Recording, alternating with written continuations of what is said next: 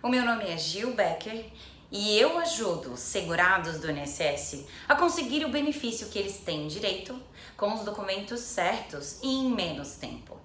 Hoje nós falaremos sobre o trabalhador informal e a chance dele de escapar da idade mínima e conseguir a aposentadoria mesmo depois da reforma.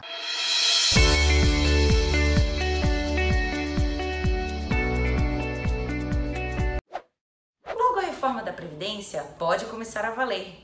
E pelas novas regras, para se aposentar precisa completar a idade mínima de 62 anos para a mulher ou 65 anos para o homem e ter o tempo mínimo de contribuição de 15 anos para a mulher ou de 20 anos para o homem.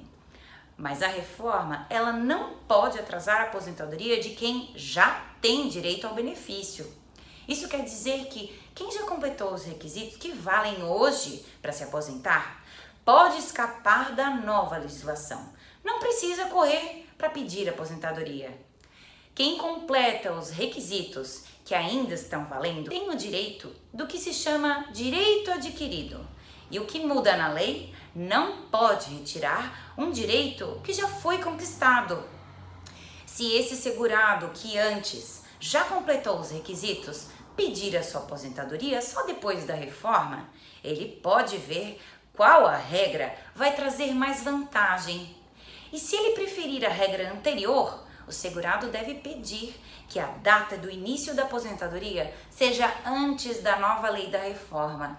Nesse caso, as contribuições para o INSS mais recentes não podem ser usadas para chegar no valor da aposentadoria, mas terá um benefício mais vantajoso vale analisar e, se puder, ter a ajuda de um profissional da sua confiança. E para completar os requisitos para aposentadoria, pelas regras que valem antes da reforma, o trabalhador informal ainda tem a chance de escapar das regras novas da reforma.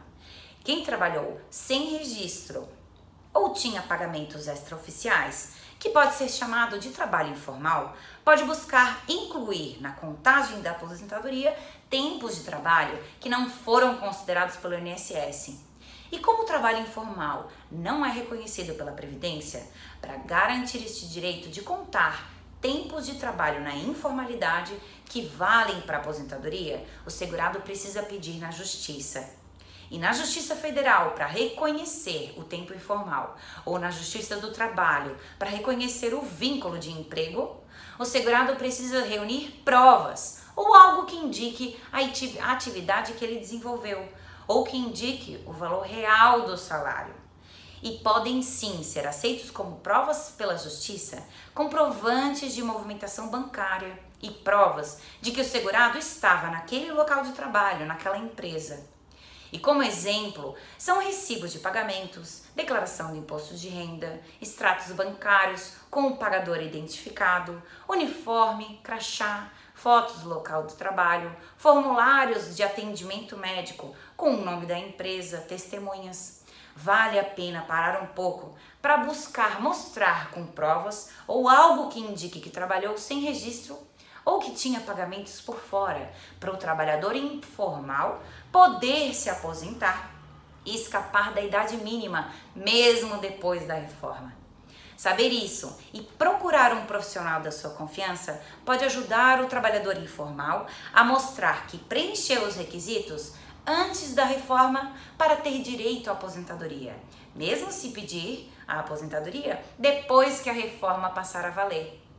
Ficou uma dúvida ou quer saber mais? Envie a sua pergunta para o e-mail que aparece no final.